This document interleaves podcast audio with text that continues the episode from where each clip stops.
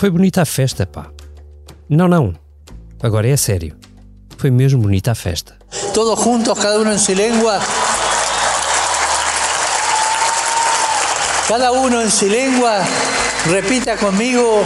Todos, todos, todos. No se oye, otra vez. Todos, todos, todos. Y esa es la iglesia, la madre de todos. Hay lugar para todos.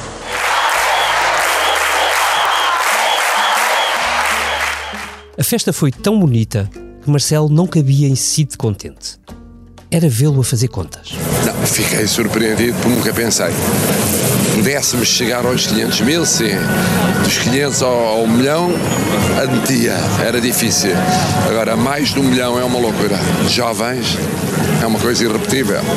Nunca vista em Portugal e irrepetível. Mas foi mesmo tão bonita que o agnóstico Costa, maravilhado pela pausa de uma semana nas más notícias, mobilizou os seus ministros, foi à missa, deu graças ao Papa, agradeceu aos cardeais e fez aquilo que melhor sabe fazer: política. Eu acho que ao fim destes dias o que podemos eh, concluir é que as polémicas, mais uma vez, foram absurdas, como foram absurdas há 25 anos as polémicas sobre a Expo, como foram absurdas as polémicas sobre o Euro 2004 e como se viu o país tem capacidade para organizar e organizar bem e colher os frutos daquilo que semeia. E moedas? O que dizer de Carlos Moedas, Manuel Luís? É absolutamente fantástico, é, é um momento tão único para a cidade, Manuel Luís, e é sobretudo um momento de uma alegria que qualquer de nós, seja um jornalista, seja o Presidente da Câmara, nós não conseguimos explicar. Pois é. Depois de meses de polémicas, meses de desconfiança, meses de atrasos, os políticos chegaram ao fim da jornada como um fiel chega ao livro do Gênesis.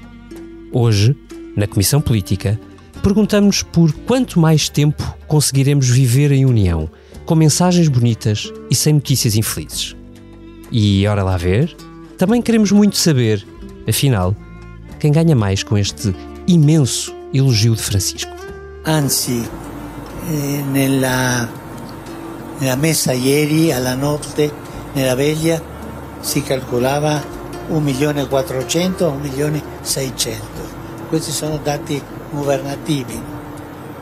Impressionante la quantità, ben preparata. Eh? Questa è quella che ho visto, ho visto io migliore preparata. Aqui em Terra, mesmo no estúdio da Comissão Política, temos a Eunice Lourenço, nossa editora espiritual temporária durante as jornadas e editora permanente política. Olá, Eunice. Olá. Acho, Olá. acho que assim ficou uma Hoje- descrição hoje, adequada. Hoje é o dia em que reencarno como editora, Editora de política, exatamente, isso mesmo. E também tenho o Vitor Matos, que é, como diria o Sérgio Godinho, membro permanente desta eterna juventude que é a Comissão Política. Olá, Vitor Matos. Olá, olá, Political Junkie. Bem-vindo, Vitor. O Expresso faz 50 anos. Celebre connosco e torne-se assinante em expresso.pt. Deixem-me começar de maneira diferente. O João Diogo Correia foi o jornalista do Expresso que teve o privilégio e o trabalho imenso, acrescento eu, de estar cinco dias a seguir os passos do Papa Francisco, incluindo as viagens de avião.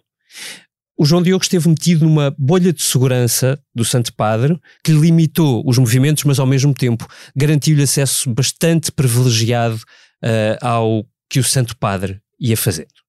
João Diogo, eh, tu estás, aviso a quem nos segue, neste momento a regressar eh, num, num aeroporto em Roma, de volta a Lisboa para um merecido descanso, espero eu. Eu queria começar por aquela pergunta, pois, queria começar por fazer-te aquela pergunta que todos os teus amigos estarão a tentar fazer-te por esta altura. Como é que é o Papa Francisco pessoalmente? Olá, David. Eh, é verdade tudo o que dizes, quer dizer, é uma bolha que até torna difícil perceber como é que está a ser a jornada fora daquele espaço eh, dos jornalistas que estão a acompanhar eh, em, em exclusivo o Papa e que eram 80, mas quer dizer, eh, há que retirar alguns meios de comunicação, tinham mais do que um, portanto, seriam talvez 30, 40 órgãos de comunicação no mundo inteiro.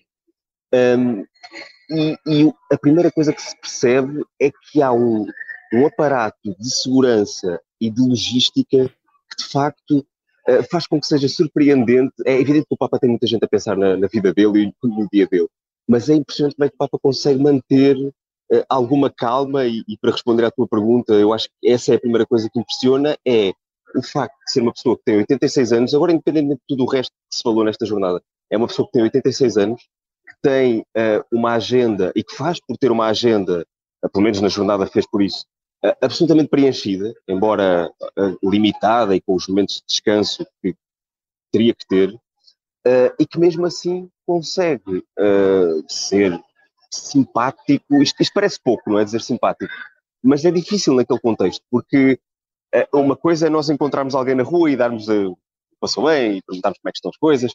Outra coisa é ser o Papa que tem de perguntar, tem de dar um passou bem a alguém que não conhece, que jamais viu na vida, uh, e apresentar-se e, e, querer saber alguma coisa da pessoa que tem à frente. E atrás tem pelo menos três seguranças a garantir que ninguém se aproxima, uh, tem um fotógrafo, tem um videógrafo, tem os outros jornalistas todos que estão a tentar ouvir ou a tentar falar, a dizer mais qualquer coisa. E, portanto, cada passo do Papa é um esforço enorme. E, e isto, estamos mesmo na primeira fase, na fase mais simples, que é alguém que tem 86 anos. E, portanto, uh, respondendo à pergunta, embora já, tenha, já, já me esteja a alongar, é uma pessoa que tem disponibilidade e que está aberta e que tem muita gente a pensar cada passo que dá. E, de facto, em Lisboa teve uma, uma dificuldade extra, que nós não temos a certeza que tenha afetado o Papa ontem. Ontem falámos um bocadinho de saúde, uh, quando estávamos no voo de regresso. Foi, foi a altura em que o Papa esteve menos disponível para cada um dos jornalistas, mas esteve mais disponível para, para responder e, quer dizer, para falar de uma forma até mais eh, formal sobre a jornada e sobre outras questões da Igreja. E foi aí que ele nos disse está bem de saúde, se sente bem, uh, admitindo que, de facto, o calor em Lisboa foi, é, dizer, estiveram dias muito, muito quentes e algumas, por mais que se tenha também precavido para isso, portanto, a missa final no Parque Tejo foi bastante cedo, por causa disso, quer dizer, foi às nove da manhã, mas a vigília uh, foi, eu creio que uh, um bocadinho mais tarde uhum. do que outras do, do que teria sido se, se, a temperatura estivesse um bocadinho mais, mais agradável. E, portanto, uh, o Papa disse que estava, que estava bem de saúde, mas enfrentou essa outra dificuldade. e, portanto, nesse sentido, ainda é mais impressionante que tenha estado sempre disponível. E ontem, embora não tenha andado, está com muita dificuldade em andar e, portanto, fez, falou connosco sentado numa cadeira e sem, e sem mais, uh, estava de facto com alguma disponibilidade mental e física que era surpreendente, apesar de tudo. João, uh, uh, seguramente essa era uma das uh, perguntas que quem nos ouve teria na cabeça, que é qual é a situação de saúde do Papa e até que ponto é que ele aguentará muitos mais anos. Um, Queria perguntar-te uma outra uh, interrogação que nos fazemos deste lado da bolha, portanto, do lado de fora, que nos fomos fazendo ao longo destes dias, uh, que é sobre os improvisos no, no, sucessivos que, que, vimos Francisco a fazer. No, ele, ele levava discursos escritos, tu foste-nos contando isso, e muitas vezes ele largava os discursos escritos e acrescentava alguma coisa. Até que ponto é que estes improvisos são, uh, digamos assim, uh, propositados, ou seja, até que ponto é que Francisco, quando, quando decide largar um discurso, como tantas vezes fez em Lisboa, uh, ele, ele sabe o que é que está, uh, até onde é que nos quer levar, até onde é que quer levar as muitas pessoas que o estão a ouvir? Uhum. É, isso, a questão do, dos, dos discursos tem algumas camadas, e a primeira, se calhar, como ponto de partida, é preciso dizer que não, que não é uma novidade, ou seja, o Papa gosta de fazer. Para nós, às vezes, é um bocadinho impressionante, porque de facto houve muita gente a pensar naquilo, houve muita gente a trabalhar naquilo. Aquilo é, são aqueles discursos escritos, claro. Aqueles discursos escritos, uh, e, e, depois, às vezes, no início, na primeira abordagem do, do discurso, fosse uma homilia, fosse uma coisa mais breve, uh, o Papa abandonava-os. Isso é, é, é, é, surpreendente, mas não é uma novidade. Pronto, esse, é o, esse é o ponto principal. O que acontece é que, por uma série de razões, a questão foi ganhando força ao longo da semana. Ou seja, a primeira vez que ele faz isso no, no CCV, por exemplo, seguiu o discurso eh, quase à letra, portanto, é um, é um discurso mais virado também para a instituição, é uma coisa de facto mais institucional também, e que tinha muitas citações de autores portugueses, uh, referências que provavelmente alguém terá dado, Tolentino Mendonça é a primeira pessoa que nos vai à uhum. cabeça, o cardeal, que aliás uh, acompanhou o Papa também, uh, e portanto aí foi mais à letra, mas a, a semana foi andando e numa, num dos dias, creio que o primeiro em que isso aconteceu assim de forma muito clara, foi no bairro da Serafina, e foi, de facto, quando o Papa disse: Eu, eu não estou a conseguir ver. Ele disse de uma forma bem disposta, mas eh, levantou a questão em relação a não conseguir ver.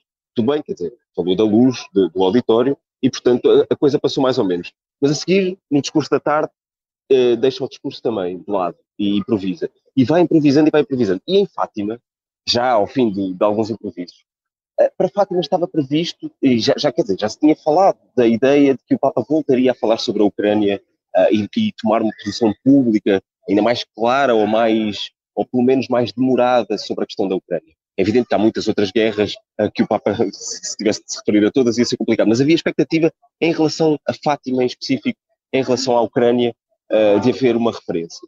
E o Papa não a fez também. E Fátima, ainda por cima, também estava muito calor, aliás, nós quando lá chegámos, Uh, é, só para dar a nota de que os jornalistas não são notícia, mas quem acompanha o Papa é raríssimo conseguir eh, cruzar-se com o Papa, porque, como vamos estar um bocadinho mais perto em alguns momentos, temos uma, uma, um processo de segurança ainda mais apertado e, portanto, é, é tudo absolutamente hum. uma loucura. Enfim. Interessante. Uh, mas isto é, isto é mesmo uma nota à parte. Só que como chegámos muito cedo, os jornalistas tiveram de sair, creio que às quatro e meia da manhã, coisa que valha de Lisboa, uh, quando chegámos estava a haver um, um incêndio bastante perto e, portanto, notava-se muito, uh, estava, estava aqui cinza, etc, etc. E a seguir começa o calor também muito, uh, muito forte. E há um momento em que, em que o Papa uh, desaparece do plano, nós deixamos de conseguir ver o Papa e não percebemos se foi um pedido expresso, e, e, e esta é a nota importante também, é que mesmo para nós há coisas que, que é, é, difícil perceber e, portanto, não entendemos muito bem sobre ali alguma questão, mas esse, facto, essas palavras foram mais pobres, foi um discurso mais improvisado, mais pobre, uh, e em que o Papa sai um bocadinho a correr. E, portanto, começou a levantar-se a questão entre um tal grupo uh, de jornalistas que haveria alguma coisa, estava a passar-se alguma coisa com o Papa, era demais, mesmo para Francisco, que gosta de improvisar, era demais. E, portanto, uh, foram feitas questões à Santa Sé logo nessa, nessa manhã, logo no regresso a Lisboa. o porta-voz do, do, do gabinete do Papa prometeu-nos uma resposta em Lisboa, e quando chegou a Lisboa disse que não havia questão. Ou seja, Uh, a questão na Serafina tinha sido um problema mesmo relacionado com as luzes. Uh, é uma coisa engraçada também porque os discursos normalmente têm duas páginas e o Papa leva várias folhas, o que significa que a letra é grande. Portanto, é mesmo uma questão, uh, quer dizer, já não, vê, já não vê muito bem, é normal. Eu próprio, ah, ontem mal não conseguia ver por causa da distância, portanto, foram alguns vídeos sou bastante mais novo, e portanto é normal. e que a questão de Fátima que nada do que está previsto é obrigatório. O Papa decide de acordo com uhum. o público que encontra à frente e que, portanto, ali decidiu rezar, rezar pela paz na Ucrânia. Uh, o Papa mandou dizer a Matteo Bruni, que é o, o porta-voz do Vaticano, uh, que, que, tinha rezado pela Ucrânia, e ontem acrescentou, na, no voo voltámos a perguntar sobre isso, e ele acrescentou que uh, não faz publicidade. Portanto, ele reza pela paz na Ucrânia, o discurso faz ou decide de forma a fazer quando está em frente ao público que tem, Uh, e que, portanto, não, não havia questão também em relação à Ucrânia e que de saúde está bem, tem um problema só por causa da operação que fez há pouco tempo por causa de um problema intestinal e, portanto, vai ter de andar com uma, eh, uma faixa, não sei exatamente como traduzir, eu disse exatamente faixa, eh, essa resposta foi italiana, como aliás quase todas ontem, eh, e, portanto, de resto, está tudo bem, só tem problema de mobilidade. João Diogo, nós estamos num podcast de política e eu tenho que te empurrar um bocadinho para a política porque o Papa viu-se rodeado de políticos durante os cinco dias que esteve em Portugal. Um, antes de começarmos a gravar, eu perguntava aqui à Salomé Rita, que é a nossa sonoplasta eh, encarregue de nos aturar durante, este, durante esta gravação, que curiosidade é que ela tinha e ela, e ela tem uma que é, é uma curiosidade acertada. O que é que o Papa achou do apertão de Marcelo? E se tu quiseres que eu acrescente, o que é que o Papa sente, ou que, se, que reações é que tu percebeste no Papa e na sua comitiva de tanto político a rodeá-lo ao longo destes cinco dias? Sim, isso é bastante impressionante. Ele ontem uh, referiu-se a isso uh, elogiosamente, devo dizer. Ou seja, uh, as perguntas, é importante também dizer isto, que ontem nós tínhamos perguntas muito limitadas e, portanto, como queríamos muito, no caso dos jornalistas portugueses, fazer perguntas em relação aos abusos na Igreja Portuguesa e ao relatório da Comissão Independente. Queríamos saber se o Papa conhece o relatório, ele disse que sim.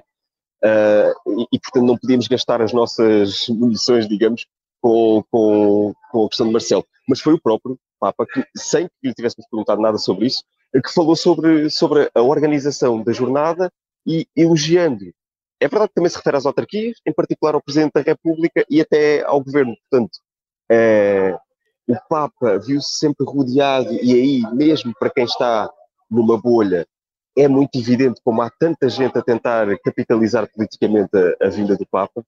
Há, em vários momentos parece que o Vaticano é um mundo um bocadinho à parte, portanto é um bocadinho indiferente, indiferente do que se passa à volta. Eu não, di, não diria uh, que isso tem um impacto enorme uh, em Francisco, mas a verdade é que, é que ele saiu muito bem impressionado. Uh, pelo menos era, era sempre a imagem que ia dando, uh, impressionado pela preocupação, impressionado pelo empenho de toda a gente, ou seja, a imagem que passa para alguém que é recebido desta forma é de que, de facto, toda a gente quer que isto seja o grande momento do ano no país e, provavelmente será, do ano político até. Uh, e, portanto, eu, eu, diria, por um lado, que o Vaticano é, é outro mundo, é por outro que o, que o Papa notou esse, esse, essa vontade de o ajudar e que terá ficado satisfeito porque, porque se referiu a isso mesmo e não, e não tinha necessidade de o fazer, dizer que foi a melhor jornada em que já teve, em que já esteve, aliás, tanto em organização como em disposição, empenho, número de pessoas, portanto, eh, podemos dizer que algumas coisas ele diria para toda a gente, eh, mas quer dizer, isto ele não tinha necessidade de exatamente dizer, não, não, não acredito também que os organizadores de, das outras jornadas vão ficar incomodados, mas ele não tinha necessidade de dizer que esta foi a melhor e, e disse na por Acho que é significativo.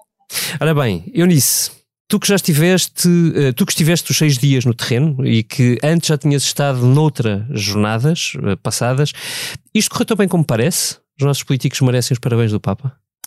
É assim, correu muito bem uh, não correu tão bem quanto parece. Há uma, há uma parte que uh, não é visível e que não correu tão bem, seja do ponto de vista pastoral, do ponto de vista da igreja, seja do ponto de vista um, da organização, que aí um, não sei exatamente em algumas coisas de quem é a responsabilidade. Sim, mas isso também era um problema, uh, porque as atribuições não eram muito claras, a verdade é essa. Havia pessoas que não falavam umas com as outras, vida essa Fernandes e Carlos Mas uma, uma parte do que não correu assim tão bem tem a ver com isso, com a comunicação transversal dentro uhum. da jornada.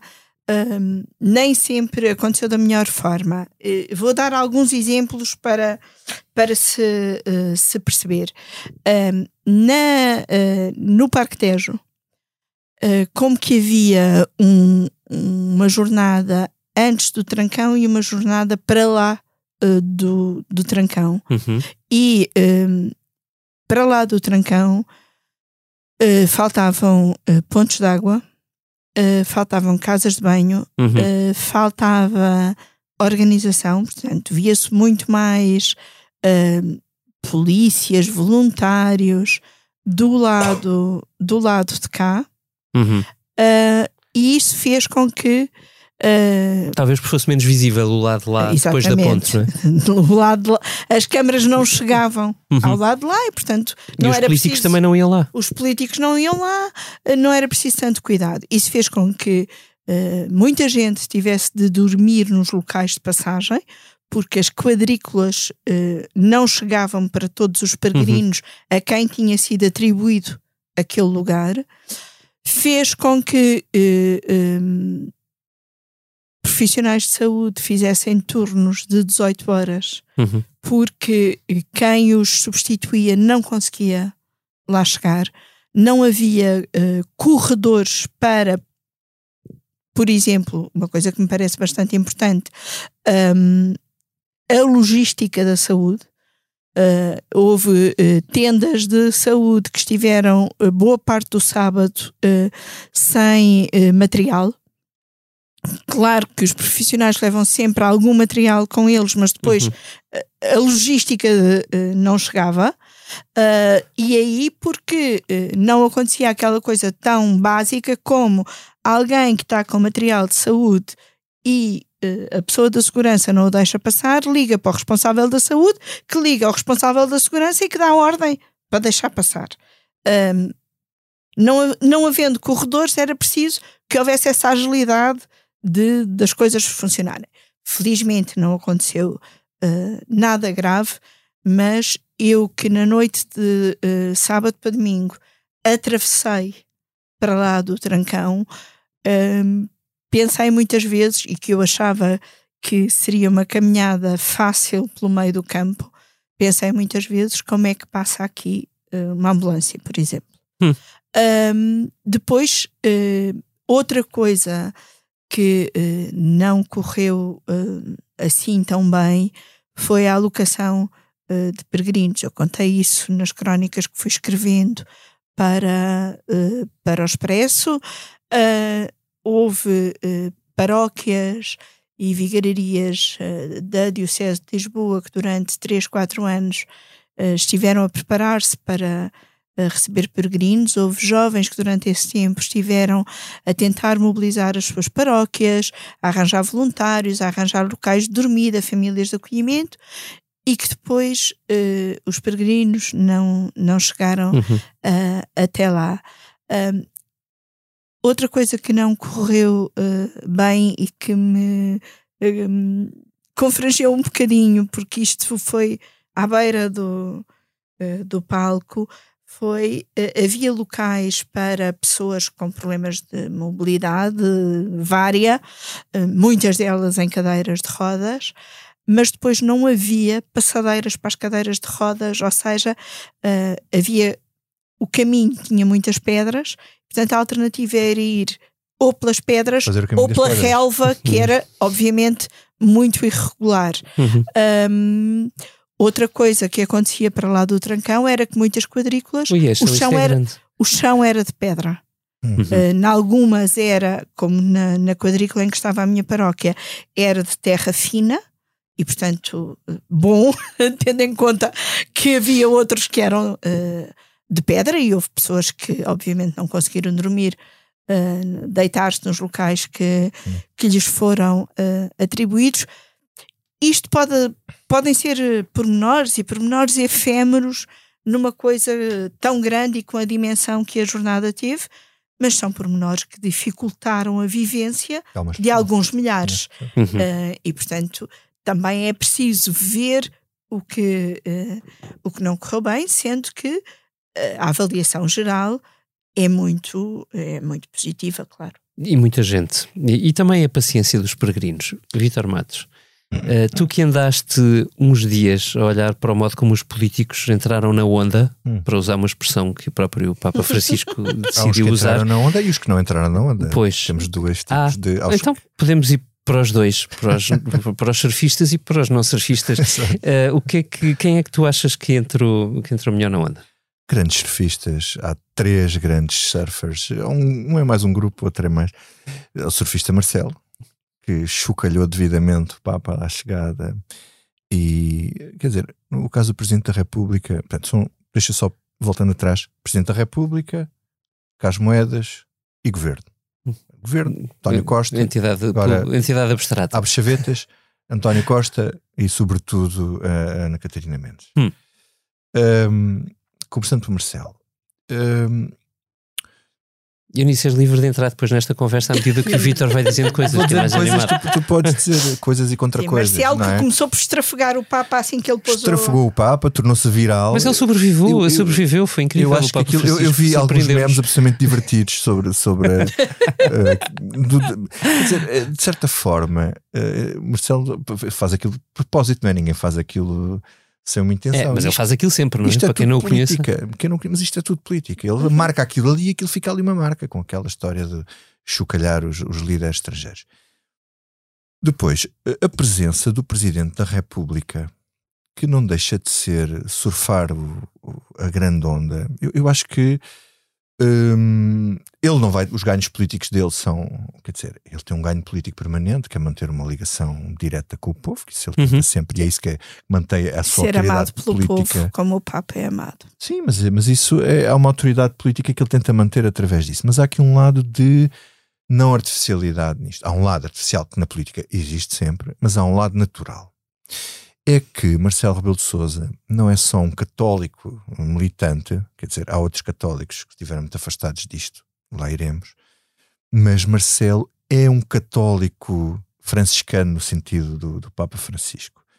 Marcelo é um homem que faz um percurso a afastar-se da direita mais dura por via da Igreja e por via do Concílio Vaticano II, uhum e por uma adesão a uma igreja que, que é uma igreja de testemunho de vida e de proximidade com os pobres e não sei o que isto. E de presença nas, eh, nas, nas, periferias. Nas periferias. E o Marcelo, na sua vida, fez isso, atenção. E Daí que tu digas que é genuíno. Há um lado muito genuíno nisto, que é dar força também a uma série. É óbvio que se fosse o Papa Bento XVI, o Marcelo estaria lá em tudo, à mesma, não sei se o chocalhava da mesma maneira, mas pronto.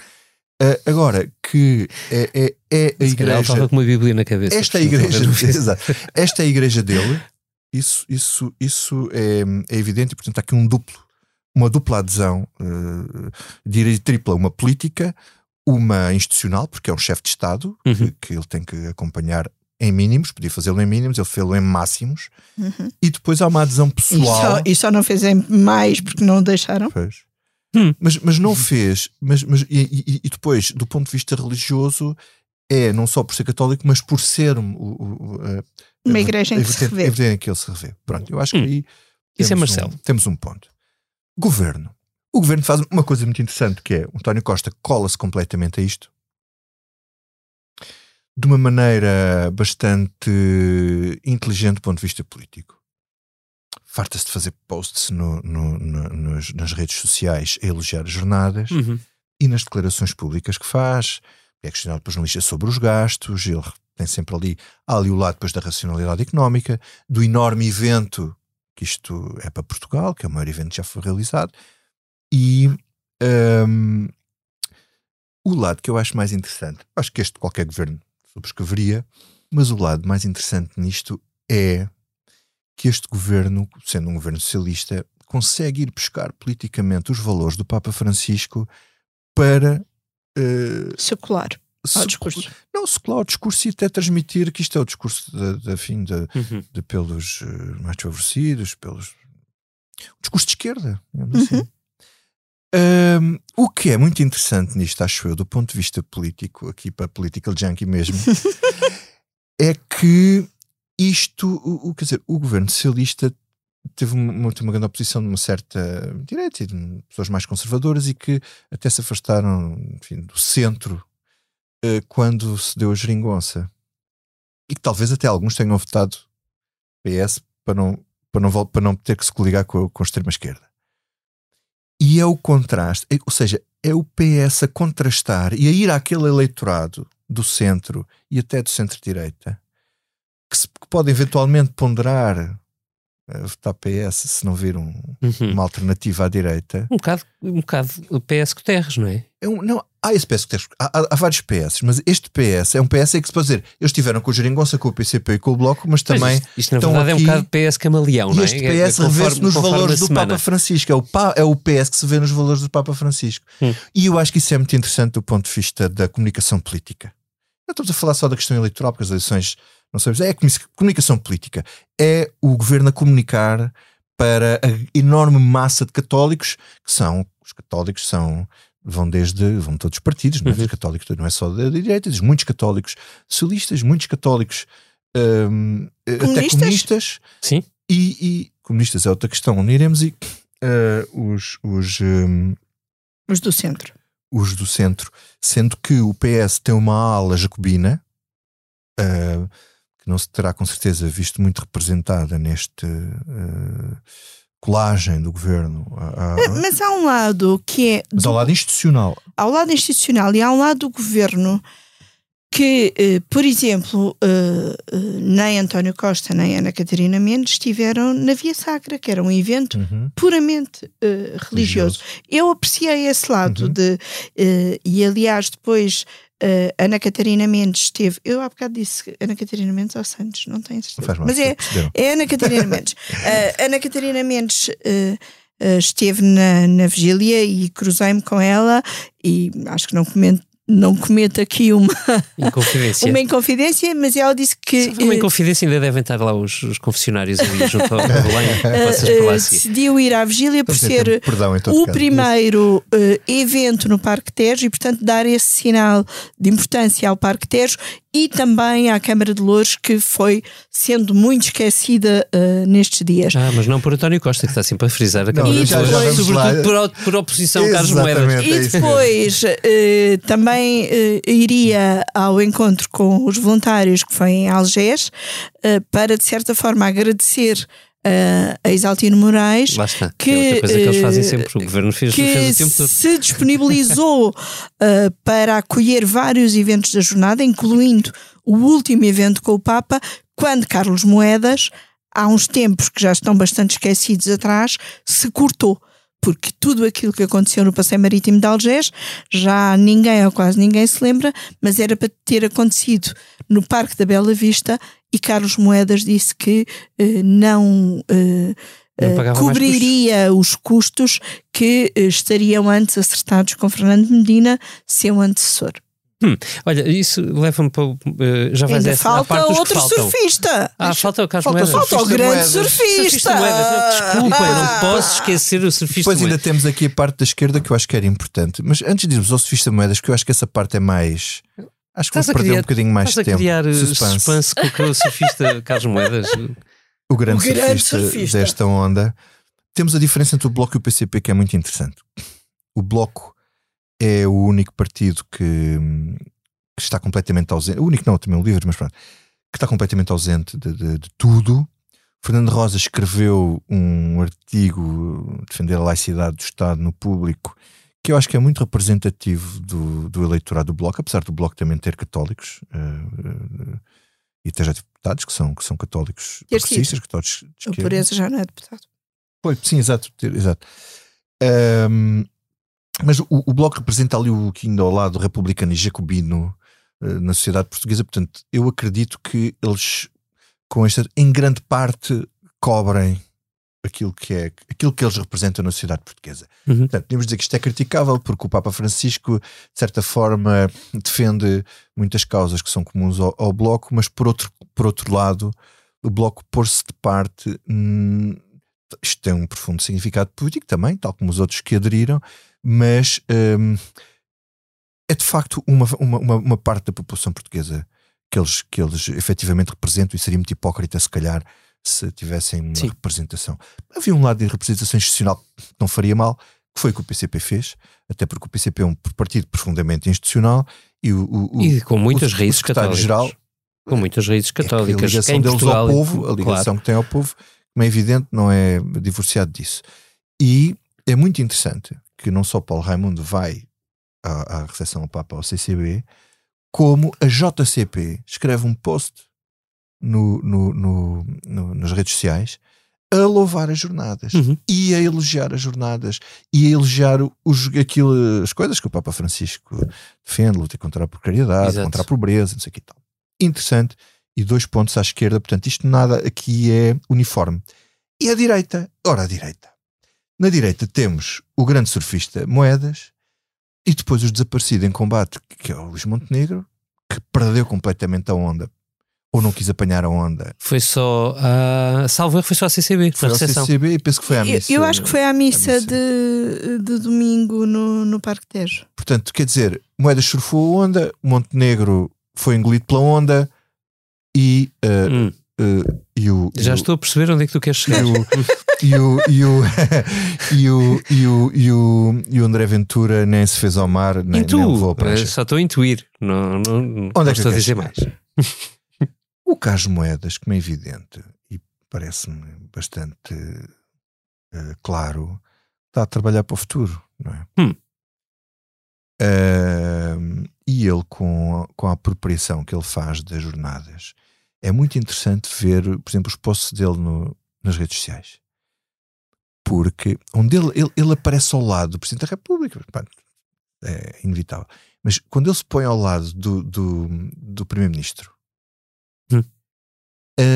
A subir de Está a escalão. colocar-se ao mesmo nível. ora está. A subir de escalão. Ora está. Estamos a ver aqui que. Alguém ah, a sair da segunda alguém- divisão. Ora aí está. Quer dizer, Câmara de Lisboa não é bem segunda Pois não, divisão. pois não. Estou a ser, estou a ser só irónico. mas, na verdade. E ainda tens o lado de António Costa, saiu de eh, Presidente da Câmara de Lisboa para líder do PS e Primeiro-Ministro, Carlos Moedas pode fazer o mesmo percurso. Está tudo aí Sim, quer dizer, no, no não dito. E, e é muito interessante se nós ouvirmos as intervenções do Carlos Moedas. Eu hoje, Isso então, eu hoje, se vamos para aí, Eu hoje estive a ouvir. Isso é parte divertida. Não, ah, e depois não, aquilo. Estamos a falar de surfar, não Se é? fizermos uma, uma análise eh, eh, semiótica das fotografias que ele põe no Facebook, há uma foto que eu acho que é notável, que é o Carlos Moedas de costas, vê-se ele de costas, e depois vê-se a mão ele a acenar e o Papa lá ao fundo a passar. Mas ele está do lado do povo, Hum. a acenar ao Papa. Portanto, ele não está do lado de lá, do lado de- dos, da elite, está no, como os outros membros do povo a acenar ao, ao, Hum. ao Papa Francisco. Mas é notável. Porque ele, ele, ele dá uma notícia, uma entrevista ao Observador, que, que eu já que acho bastante Ah, recomendável. essa é maravilhosa. Eu, eu ouvi. que A nossa também é gira. A conversa connosco também é gira. ele diz, ele, ele- ele diz que nenhuma campanha publicitária faria por Lisboa que fizeram jornadas. Tem toda a razão. Uhum. Agora eu E acrescento. aquela frase do Papa de Lisboa, cidade de sonhos. Sim. Agora eu acrescento aqui uma coisa: nenhuma campanha eleitoral fazia por moedas o que as jornadas fizeram. Isso mesmo, isso mesmo. Eu nisso, eu mas que eu mas eu que começo a ter irritações com moedas quase ao nível das que tenho com o Marcelo. ahm, Bem, isso pode fazer do, do Moedas um potencial candidato à presidência da República. Cuidado. eu, eu ia eh, de carro eh, na sexta-feira, talvez. ahm, eh, Sexta-feira, sim. quando o Papa foi ao bairro da Serafina, ao bairro da Liberdade, ah, e ouço Carlos Moedas a comentar essa visita, ah, quase que, que dando a entender que o Papa ia ali porque ele o convidou ah, a ir e para ver a obra dele, quando nada disso é verdade. Ah, Hum. O Papa pede sempre para ir ah, a uma periferia. O Papa na jornada do Rio de Janeiro foi uma favela. Uhum. Sim, E- sim, e- periferia não é um conceito geográfico para o Papa. Exatamente. É um conceito e, social. eh, e quer dizer, as jornadas do Rio foram há 10 anos e, portanto, o Papa também tinha outra condição física.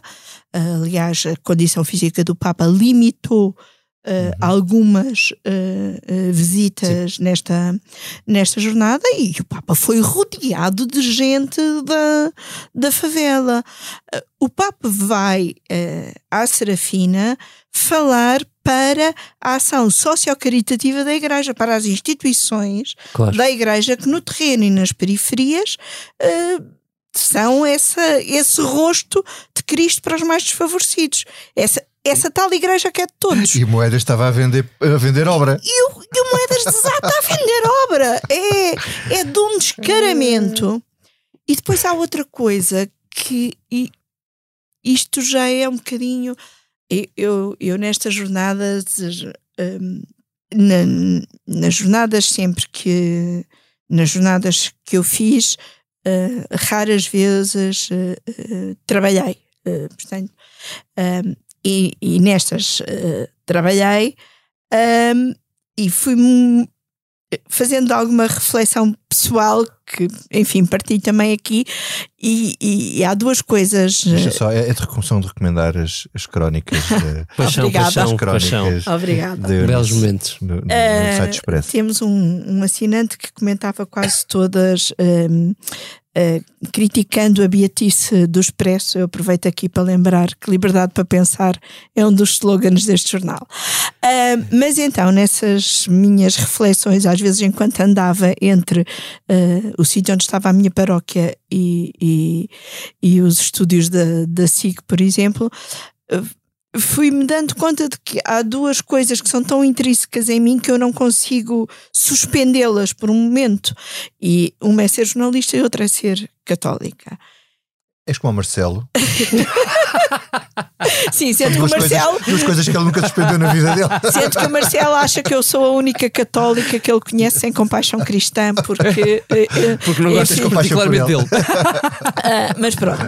Ah, e eh, para mim, eh, católica, há, há um momento que não faz sentido para, eh, para políticos não crentes estarem ali, que é o momento da vigília e o momento da adoração eucarística. Um, eu comentei isto num direto para as redes sociais que fiz com o Pedro Miguel Coelho, antecipando a vigília. Acho que se há coisa que é difícil perceber para quem não é católico, é um momento de adoração eucarística. Estarem ali um milhão, um milhão e meio de pessoas a adorar um bocado de farinha e água, uh, uma hóstia colocada numa custódia, que para os católicos aquilo é presença de Cristo vivo, mas para quem esteja de fora deve ser um tremendo absurdo. E ver políticos ali sem saberem, em alguns casos, muito bem como estar perante aquele absurdo, hum, quer dizer, não era preciso irem à vigília.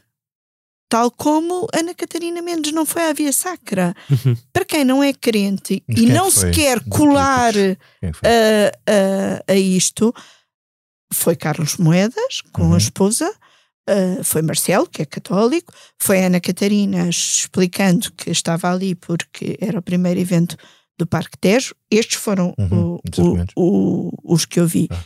Mas lá está, aí está momentos em que o, primeiro-ministro explicou isso ainda antes da jornada começar, que é eh, ele não era crente, portanto não ia aos momentos puramente religiosos, iria aos momentos em que eh, deveria ter uma presença institucional. E por aí eh, se pode, se avalia também hum, a atitude dos políticos perante eh, a jornada. O que está por dentro.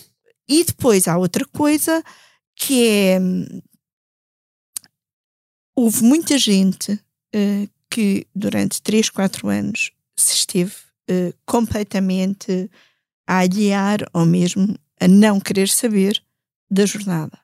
E uma das coisas que eu me fui apercebendo nestes dias em que fui cruzando eh, mundos foi a quantidade de eh, gente que tentou ser convidada na própria semana da jornada ou obter algum tipo de credenciação ou de entrada para a, a jornada à medida que eh, a jornada foi em crescendo e foi correndo bem E que se foi tornando Uhum. um palco. e que se foi tornando um palco.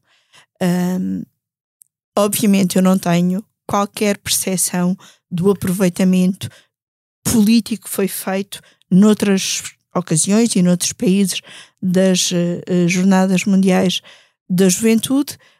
Esta, obviamente, tenho algum e tenho um olhar crítico ah, sobre isso e acho que ah, Carlos Mo- Moedas foi Hum. quem mais eh, descaradamente tentou aproveitar. Olha, falando do diabo, eu- estávamos aqui a gravar, estamos a gravar para quem nos ouve ehm, na segunda-feira, à meia da tarde, e a nossa concorrência, o Observador, acaba de, enquanto tu dizias isso, de publicar um texto cujo título é Ultrapassada a prova da JMJ, Moedas mantém tabu sobre o futuro político. Não é nem, nem Mas, por mas- acaso. Mas, deixa-me contar, é porque eu exatamente é essa questão. Porque é o seguinte: o, o, o, o professor faz, faz uma pergunta ao, ao Carlos Moedas, que para mim é o teste do algodão. Hum. Até porque ele tem ali um ato falhado. Eh, Enfim, o Carlos Moedas tem um trunfo. eh, Às vezes os políticos têm que. Às vezes têm trunfos que são defeitos. Têm defeitos que se funcionam como trunfos. E uma certa aparência de ingenuidade que ele aparenta ter.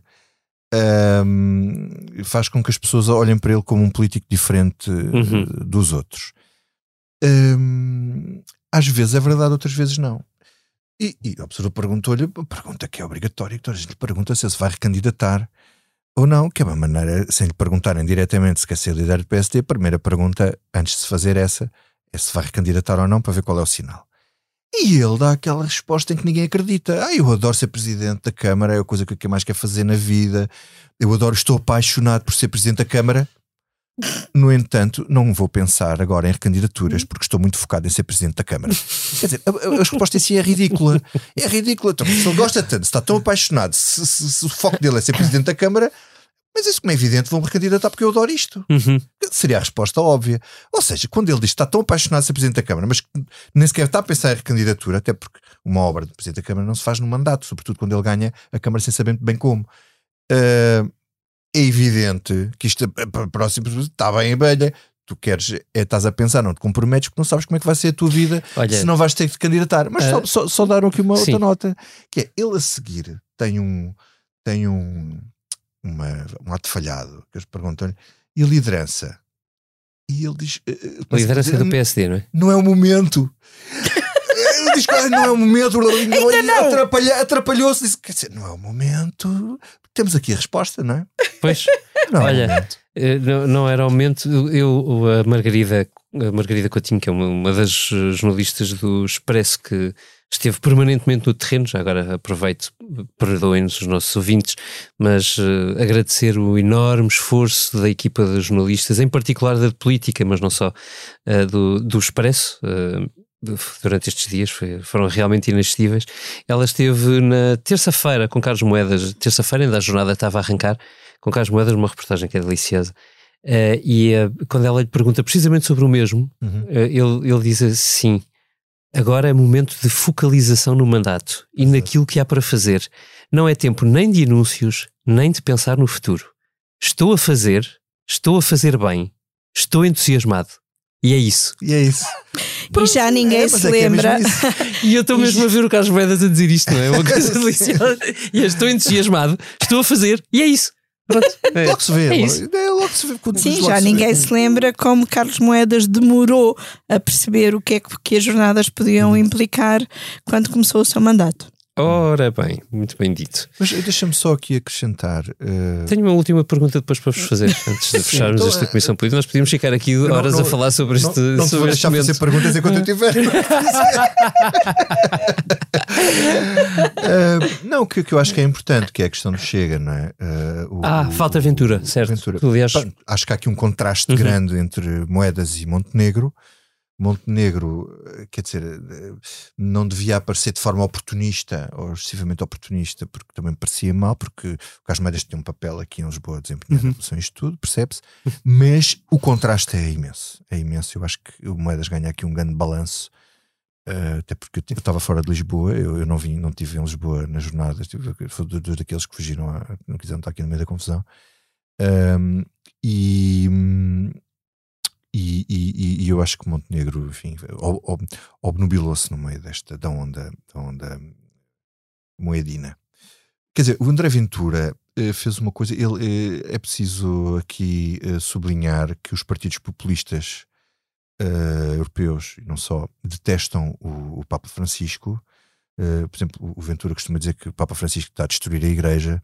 Ele ainda fez uns dois posts no Facebook para não parecer mal, Uhum. eh, a dizer, nas redes sociais, ehm, a dizer que a dar as boas-vindas ao Papa Francisco, isso tudo, mas aquilo cheira um bocadinho a hipócrita. Eh, por exemplo, o Abascal em Espanha chama-lhe o cidadão, cidadão Bergoglio, nem sequer lhe chama Papa. E o, e o Steve Bannon, ehm, o Steve Bannon eh, declarou o Papa como inimigo das forças da direita alternativa da alt-right europeia e americana, por causa, sobretudo, da questão dos migrantes. Eh, então, o que é que ele fez, o Ventura? Foi para a Madeira fazer campanha, fazer campanha eleitoral, mas depois teve um desplante, que eu acho que aquilo é uma provocação. Quer dizer, ele tinha estado no congresso da AFD alemã, Uhum. a AFD é o partido de extrema-direita alemã que teve, que ainda nasceu das, Uhum. um partido, foi um partido neonazi, portanto, e que neste momento tem acima de 20% nas Nas intenções de voto. e ele a decolar destes movimentos de extrema-direita cada vez mais ahm, europeus. Ahm, e ele teve o desplante de pôr um post, depois, depois de ter escrito esse do Papa, um post absolutamente xenófobo ah, e populista numa- a dizer que se um crime fosse cometido por um imigrante não dava a mesma importância como um crime cometido. Enfim, uma coisa enfim, um bocadinho. Enfim, acho que é, é- é aquilo. É, é quando ele vai lá fora, aquilo exacerba ainda mais aquilo que, que Uhum. ele diz cá. E, e portanto. Eh, Eu só gostava de fazer uma ponte para a Espanha. Não sei se tu, antes da conclusão, se posso fazer essa ponte para a Espanha. Antes Podes, da claro. Antes de tu fazeres Vai, a- vai lá à Espanha, final agora vai lá à Espanha. que, que eu acho que há coisas nas jornadas que nos escapam e que nos escaparam, que são as realidades eh, dos outros países e como os outros países olharam para esta para esta para este Para esta jornada. para estas jornadas, para este evento, para este mega evento. Em Espanha é bastante importante porque é um dos países mais católicos do mundo e, e já houve lá jornadas e havia quantos mil espanhóis, Eunice? Uh, 70 mil. 70 mil é muita gente, não cabe em nenhum estádio de futebol em Portugal, acho eu. Não, Ahm, em Portugal não. Pronto. Em Espanha sim. É, é muito curioso, porque eu li isto no, no El País, mas também li no La Vanguardia. Acho que o La Vanguardia é um jornal de, não é um jornal de, é um jornal de direita, certo? O Vanguardia é um jornal mais eh, regime, digamos Pronto. assim. E então, eh, há aqui uma, uma coisa que fez, vocês sabem uma coisa, houve, houve uma polémica em Espanha por causa das jornadas, que não nos diz nada a nós, porque nós não, não percebemos isto, ahm, que eh, são jovens a cantar e a dar entrevistas, jovens eh, Espanhóis? participantes, jovens espanhóis participantes aqui, que é a cantarem uma canção que se cantava nas eleições que é Que te vote chapote. Que te vote chapote. Em Espanha significa que te vote o Etarra Chapote, um dos maiores criminosos da ETA. Ou seja, Sánchez que te vote chapote. Era um dos cânticos da extrema-direita francesa, francesa, peço desculpa, espanhola nestas eleições. Isto ficou um bocadinho. porque isto nasceu no movimento ultra, ultraconservador católico em Espanha, ligado ao Vox, e depois eh, passou esta. Quer dizer, obviamente, os 70 mil jovens que estavam eh, em Portugal não podem ser responsabilizados por isto, mas houve esta polémica em Espanha, e como é evidente, nos escapou na reportagem do, reportagem do, do, do, do El País da assim, quem estava ali que não fosse espanhol não percebia o que é que estava ali a passar. Depois aponta outra coisa interessante que é, eh, havia aquelas catequeses, certo? Sim. Eunice?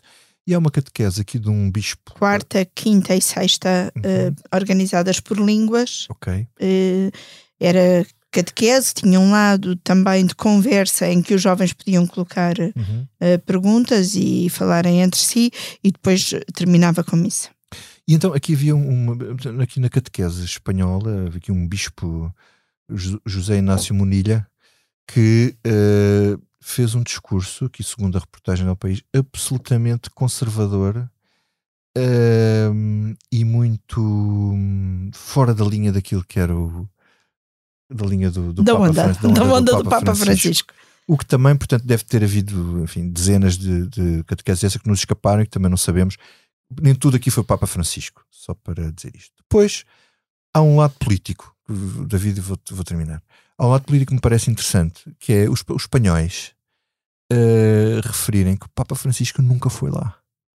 Já veio duas vezes a Portugal, já foi a sete sítios. Estão do mundo. cheios de inveja. Nunca foi a Espanha. não, mas eles justificam por uma razão, por várias razões, e que também é muito interessante. Que é, eh, por um lado, a Igreja Espanhola não cumpriu nenhuma das indicações do Papa sobre a pedofilia. Uhum. Portanto, Eles Isso até é muito elogiam, os jornais espanhóis elogiam, elogiam o que a Igreja Portuguesa foi criticada, eles elogiam a Igreja Portuguesa. Os espanhóis não fizeram nada, a Igreja Sim, ultraconservadora. porque a Igreja Portuguesa é que criou a Comissão Independente, depois Pronto. não soube lidar, foi bem com os Com a resultados. E eh, outra questão, por ser uma igreja ultraconservadora, onde está o Opus Dei, onde estão muitos inimigos do Papa, e é uma das razões para, para o Papa Francisco não ir lá. Portanto, até do ponto de vista diplomático, porque isto não é só, isto também é política e diplomacia, isto acaba por ser aqui, em comparação com o gigante, temos aqui um gigante, até deste ponto de vista, do ponto de vista religioso, que é a Espanha, eh, Portugal teve aqui um grande ganho de causa. Bem interessante essas notas políticas da jornada.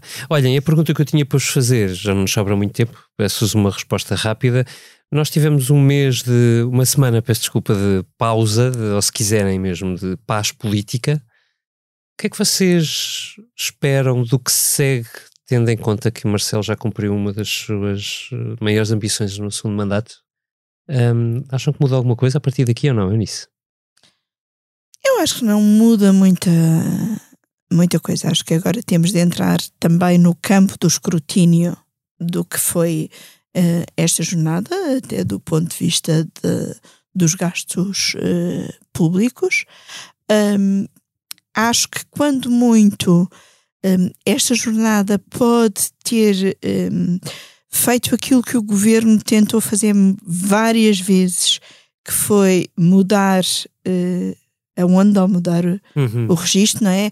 Aquilo que muita gente esperava que acontecesse com o fim da pandemia, que era ficarmos com mais esperança e mais felizes, e não, e não aconteceu. Aquilo que alguém eh, esperava com eh, resultados económicos. A jornada insuflou aqui eh, um entusiasmo que eventualmente eh, pode favorecer um bocadinho eh, o, o governo. Não se sentiu, ainda há pouco na, na reunião de política falávamos disso, ah, as greves que se foram anunciando para a semana da jornada e a contestação não se sentiu, pelo menos eu, uh, nas bolhas em que estive, uh, não, não fui sentindo. Um, eu acho que não, uh, que não mudará muita coisa na relação entre os partidos, entre o governo e entre o governo e o presidente. Não sei se houve algum tipo de reconciliação mais entusiástica entre hum. Costa e Marcelo, mas não me pareceu. Pareceu-me sim um grande abraço de reconciliação entre Marcelo e, e, e, o Bispo Américo a, a, guiar na partida do Papa de Lisboa. Um, e, portanto, acho que eh, agora vamos todos um bocadinho de férias, mas pouco, porque as rantrês estão já aí, eh, começa o processo orçamental e eh, voltaremos eh, à vida política habitual. À vida terrena. Vitor Matos, tens alguma leitura sobre o facto de Marcelo ter deixado na gaveta o diploma dos professores e não sabemos nada até ao final das jornadas? Eu não, não, não faço, não, não arrisco. Prognóstico. não arrisco prognósticos. Acho que ia parecer uma coisa um bocadinho. forma de assim estar agora a promulgar enquanto corriam jornadas Uh, Sendo que Belém divulgou uma promulgação entre o encontro dos voluntários Sim, e a despedida no nada, aeroporto. Não era nada, não era nada de especial. Claro, Eu e o David que ainda fomos abrir a achar que eram os professores. Muito rapidamente. Uau, quer dizer, duas, Marcelo, o que é marca? Portanto, se ele não faz isso agora, se queres uma interpretação política disto, mas isto vale o que vale, não é? Quer dizer, ele, se quisesse que isto passasse despercebido, tinha publicado nas, hum. uh, nas jornadas. Se ele não quiser, que é daquelas promulgações que ele faz depois com não sei quantas anotações que ele quer que se note e que se perceba o que é que ele diz, quer dizer, acho eu. Se calhar. Mas isto é um. É, um, é, um, é por análise. É por análise. De resto, acho que não mudou nada. Acho que mudou uma coisa que não deixa de ser curioso, uh, considerando o passado. É que. Epá, há quanto tempo é que não temos um caso? Quer dizer, ah. uma semana, há 15 dias. Uma semana é um vazio, não é? Olha, isso leva-me é um exatamente terrível. ao que não nos sai da cabeça. E, Sr. Deputado, é algo que não me sai da cabeça e acredito que é essa a minha única preocupação. E assim começo eu. Olhem, duas notas sobre o que não me sai da cabeça. A primeira é precisamente a sensação estranhíssima e, e bastante inovadora, acho que podemos dizer assim. Nós temos passado uma semana inteira só a falar de coisas boas. Nós, quando digo nós, é nós, uh, comunicação social. E, e, de repente parece que é preciso vir o Papa uh, a Lisboa para a Jornada de Juventude para isso. Uh, há, houve toda uma onda de euforia, que de repente uma concentração num, num único evento, num fenómeno, que é, é um fenómeno, mesmo que comunicação, que, que me pareceu de encher a alma. Uh, Soube-me bem, francamente, não sei como fazer isto outra vez, mas uh, dou graças a Deus por ele. Uh, isto é o que não me sai da cabeça, para além das férias que vêm a caminho e das leituras que vou fazendo, mas isso deixo para outras núpcias. Eunice Lourenço, o que não te sai da cabeça? posso dizer duas coisas? Claro. o que não me sai da cabeça é pensar o que é que a Igreja vai fazer desta jornada. A jornada de Lisboa acabou, Uh, uh, há muitos jovens uh, entusiasmados com o que viveram, é preciso não deixar isso perder, mas também há muita gente cansada, alguma gente decepcionada, é preciso tentar recolher isso tudo e, sobretudo, numa igreja portuguesa que nos últimos tempos se sentiu acossada e reagiu com medo como fazer ecoar aqueles que foram os dois grandes desafios do Papa uh, nas intervenções que foi fazendo nesta jornada, que é uh, não tenham medo e ter uma igreja de portas abertas para todos, todos, todos. Um, a valorização que o Papa pede dos leigos, uh, das mulheres, dos jovens, tem que ter alguma resposta por parte da hierarquia uh, da igreja. E quando, uh, depois de uma, de uma intervenção uh, na SIC em que interrompi um, um padre e ele me responde: Ah, ainda bem que me interrompeu, porque as mulheres na igreja também servem para isso, para complementar os padres. eu fiquei a pensar: o que é que ainda não percebeu? Um, A outra coisa que não me sai Meu da Deus. cabeça é: eu já tentei várias vezes na minha vida encerrar o capítulo das Jornadas Mundiais da Juventude, porque há uma idade para tudo, não é? Já, não, já, já estás uma senhora de meia idade. Isso Já sou uma senhora de meia idade, por favor, isto já não é para mim. E vais para Seul agora. Não é que há muito tempo que eu quero ir à Coreia. Isso agora parecia uma resposta do Marcelo, desculpa. Pá, daquelas coisas da minha vida que a dada altura vi uma série histórica coreana na Netflix, Mr. Sunshine, com imagens lindíssimas da Coreia e comecei a pensar: olha que giro, quero ir à Coreia.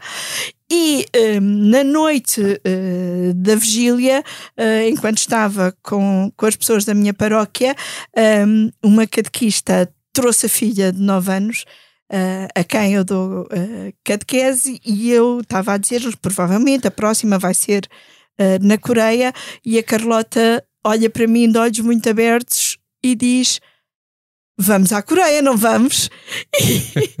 E a minha afilhada Maria também já me perguntou se vamos à Coreia. Portanto, Olha, eu vai ter que ser. eh, acho que continuo a ter dificuldade em encerrar este capítulo e mais que não seja, eh, se calhar para levar a, a Carlota, a Maria, espero eu que mais uns quantos, Vais levar, Posso- não vais lá, vais levar. posso começar a pensar em ir à Coreia. Muito bem. Vitor Matos, e a ti? Olha, que capítulo é que não, é que não consegues encerrar ou que Eu- não sai da eu- cabeça? Se o início fez patota, eu também faço. também tenho, assim, também tenho dois. Não, até porque me faz um bocado de contraponto a ti. Acho que isto já foi jornadas a mais, mas eu tenho que falar nisto. É Assim, eu só fazer aqui um disclaimer. Eu, eu não sou um católico como, hum, como a Eunice. Eu sou assim Tu uma- tens compaixão. Não, compaixão. Eu sou, um- eu sou aquilo que se poderia dizer hoje um. um- não sei, sou- eu sou ateu, mas sou, um, mas sou católico ao mesmo tempo. Tenho formação católica, quer dizer, não posso dizer nem que sou muçulmano, nem que sou ateu de formação, nem nada. Quer dizer, a minha, a minha, cresci com igreja católica, fiz escuteiro montes de anos. Portanto, eu sou hoje não, não crente, sou ateu, não sou sequer agnóstico, não é? Portanto, não consigo imaginar nenhuma figura superior eh, a nós, nem criador, nem nada disso. Mas, no entanto, a minha cultura é de um católico. Quer dizer, e isso não consigo esconder nem olvidar. Em qualquer lado que eu vá no mundo, quer dizer, não sou protestante, não sou muçulmano, não sou judeu. Quer dizer, eh, e não cresci, eu sou, eu sou do Alentejo ainda por cima, eu conheci muita gente que cresceu como ateu, que não celebravam sequer o Natal, comunistas mesmo à série, que não, quer dizer, que tinham outra religião. E, hum, e, e, de facto, isto para dizer o quê? Que achei um exagero absolutamente, uma coisa excessiva, a parte comunicacional dos canais de notícias. Eu percebo que isto é uma coisa absolutamente excepcional, mas acho que aquilo foi uma- um exagero exagerado. Isto é um pleonasmo, uma coisa, dizer, foi, é um- seria um exagero, mas isto é um exagero exagerado, não sei mais nada. Deixa-me, oh, oh, Vitor, só fazer uma lá. coisa, acabou o Papa, o Papa levantou o voo e a seguir começaram as notícias dos fogos. Quer dizer, Ai, mas os fogos também apareceram assim que o Papa estava a sair. não, portanto, já havia. Havia não, de não, ontem, do dia anterior. Já havia já estradas já cortadas, havia estradas Já cortadas. havia em Castelo Branco que até se viu o havia fumo coisas em no mundo a acontecer e aquilo estava-se a dar toda a coisa, saiu daqui, foi para. Ah, quer dizer, eu acho que foi eh, um exagero comunicacional, porque não é possível estar a dar. Eu, eu percebo o lado depois concorrencial da coisa, mas não dás, os outros estão a dar, depois isto tem uma lógica também de perceber o que é que os espectadores estão a ver. Eu também passei o fim de semana com as televisões ligadas a, Mas, Uhum. ó ó, Vitor, deixa, desculpa eh, interromper-me, desculpa em acrescentar ainda mais tempo a esta. Eu ontem, eu ontem cheguei a está a casa. mostrar o tempo. Cheguei a casa relativamente Isto também é exagero eh, comunicacional, é? cedo. Eh, cheguei a casa relativamente cedo e, e, e, portanto liguei a televisão e confesso que a certa altura, eh, portanto, escutei eh, o que o Papa disse aos voluntários, mas a certa altura eu própria estava farta das televisões. Pois, E pensava, e outra coisa, não? Porque aquela. hum,